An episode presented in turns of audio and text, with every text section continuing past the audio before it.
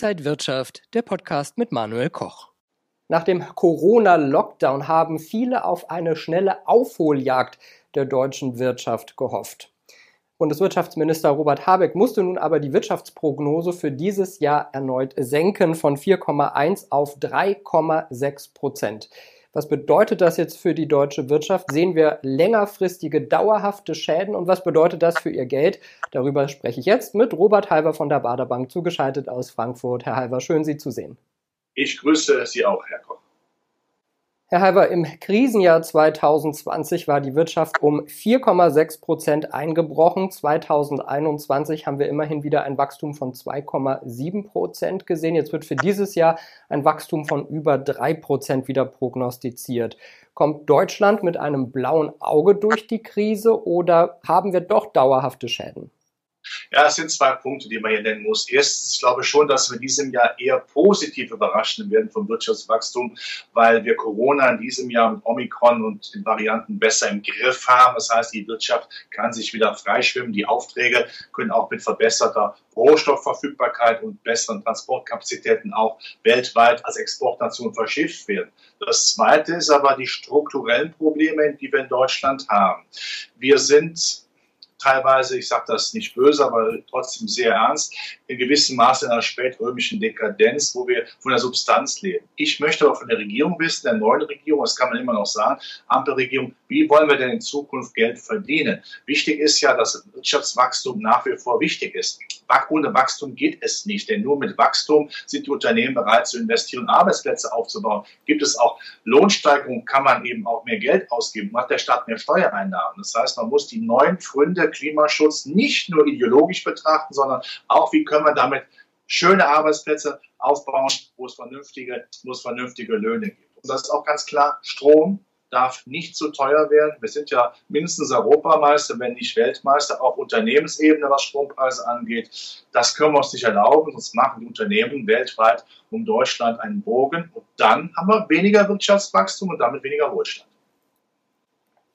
Das IFO-Geschäftsklima, also ein wichtiges Barometer, ein Gradmesser, wie die Stimmung so in der deutschen Wirtschaft ist, fiel jetzt zum ersten Mal seit gut einem halben Jahr wieder deutlich positiver, optimistischer aus. Gut läuft es zum Beispiel in der Elektroindustrie oder beim Maschinenbau, nicht so gut bei Dienstleistungen. Sehen wir da schon noch eine Zweiteilung oder wird die Stimmung generell sich aufheitern?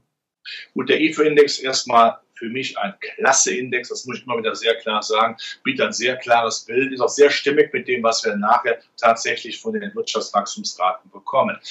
Wie schon gesagt, der Export wird besser laufen, weil die Konjunktur über die bessere Handhabung von Omikron auch dann besser laufen wird. Sie haben die Branchen genannt, Elektro, kann man Chemie nennen, den Maschinenbau. Das sind natürlich die klassischen deutschen zyklischen Branchen. Die Unternehmen laufen ja. Der Dienstleistungssektor ist ja immer unser Hinkefuß, da sind wir ja noch nicht so weit. weit. Viele sagen ja, Deutschland sei nach wie vor eine Servicewüste. Ähm, da werden wir in den nächsten Jahren dazu lernen müssen, dazu gewinnen müssen, weil der Dienstleistungssektor auch interessante Arbeitsplätze bietet. Also da müssen wir äh, sicherlich noch nachlegen. Wir können uns nicht nur auf die Old Economy immer weiter dann ähm, fokussieren. Wir müssen auch in der Binnenkonjunktur mit Dienstleistungen nach vorne kommen. Das haben uns andere Länder jetzt voraus, teilweise sogar die Franzosen. Da müssten wir auch hinkommen. Wir haben außerdem ja noch zwei Dinge gesehen, die Lieferengpässe und die Inflation. Preise für Rohstoffe, für Energie sind stark gestiegen. Wird das die Wirtschaft auch noch weiter belasten? Die Inflationsraten tun im Moment weh und sie bleiben auch absolut hoch, muss man klar sagen, aber sie werden nicht mehr so hoch sein nächsten Monaten, wie wir es gesehen haben. Also langsam ergibt sich eine Abflachung, langsam allmählich aber sicher. Das hilft dann natürlich. Und wenn genügend Rohstoffe wieder äh, dann gebunkert worden sind weltweit, wenn die Transportkapazitäten äh, wieder gut rund laufen, dann sehen wir natürlich auch, dass die Preise auf der Erzeugerpreisebene runterkommen und damit die Gefahr, dass sie weitergegeben werden an die Konsumenten auch kleiner wird. Natürlich, das muss man auch dazu sagen, wichtig ist natürlich, dass China nicht weiterhin die Hand massiv auf Rohstoffe hält, dem Motto zuerst wir, dann die anderen.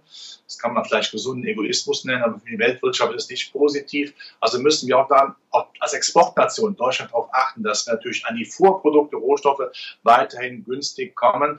Da müssen wir umdenken, denn in unserer heutigen brutalen Welt denkt jeder zuerst an sich. Das machen die Chinesen, aber ab und zu, das sage ich deutlich, darf man auch mal denken, Germany first. Was heißt das jetzt für die Anleger, für das Geld der Anleger? Wo sehen Sie Potenzial? Wo sollte man vielleicht die Finger weglassen, wenn man das alles so für dieses Jahr berücksichtigt? Ich bin optimistisch für die typischen Substanzaktien, diese typischen Industriewerte, die wir in Deutschland haben, Maschinenbau, Elektrochemie, Fahrzeugbau, was wir da haben. Das sieht ganz gut aus. Der Klimaschutz bekommt natürlich die Sonderkonjunktur, weil er immer stärker nach vorne getragen wird, auch wirtschaftspolitisch, EU-politisch. Da sehe ich auch äh, dann Chance. Allerdings wird es etwas mehr schwanken, weil der, der Übergang von der alten Energieversorgung zur neuen schon Zeit braucht. Also hat man da eine Zukunftsvision. Wasserstoff könnte sicherlich auch in diesem Jahr ein Thema werden. Bei Hightech gucken wir darauf, dass wir nicht alles, was Hightech ist, kaufen. Die Spreu trennt sich von Weizen. Also die Geschäftsmodelle müssen abgeklopft werden. Da muss man nachts um zwei Uhr geweckt werden können aus dem Bett und sagen können, warum haben Sie diesen Wert gekauft? Dann ist das okay nach wie vor. Allerdings braucht man eine gewisse Zeit, bis die Hightech-Werte diese Zinswende verarbeitet haben, in dem Sinne, dass sie gar nicht so stark kommt. Ja, und dann ist das äh, eigentlich äh, klar, was man machen muss. Wir kommen da die Märkte noch mal ein Stück runter, was nicht auszuschließen ist. Wir haben mehr Volatilität. Dann kaufe ich in meine fundamental abgesicherten, abgeklopften Werte hinzu. Und dann ist das in diesem Jahr auch vielleicht nicht das beste Aktienjahr, aber immerhin noch ein solides Aktienjahr, wohl wissend. Die Alternative, die Hölle sozusagen, das Zinssparen, ist nach Inflation nach wie vor uninteressant. Ich habe nie verstanden, dass man Zinspapier empfehlen kann, wenn nach Inflation spätestens alles aufgefressen wird. Und auch das ist klar. Der klassische Grundsatz, wann kauft man Zinspapiere, ist nach wie vor intakt. Man kauft sie, wenn sie oben sind, denn bei Anleihen habe ich dann meinen Nominalzins eingesichert und profitiere wenn die Zinsen dann runterkommen. Umgekehrt, wenn ich jetzt aber Zinspapier kaufe und die Zinsen steigen nur ein bisschen, dann habe ich ja mit Zitronen gehandelt, dann mache ich Kursverluste und bleibe bei meinem miesen, schlechten Zins. Ja, ich glaube, wir werden den Aktienhimmel und die böse Börsenhölle noch öfter besprechen. Vielen Dank an Robert Halver von der Bader Bank nach Frankfurt. Danke Ihnen. Bleiben wir dem Aktienmarkt trotzdem treu. Glück auf. Auf jeden Fall Dankeschön und danke Ihnen, liebe Zuschauer, fürs Interesse. Bleiben Sie gesund und munter. Bis zum nächsten Mal.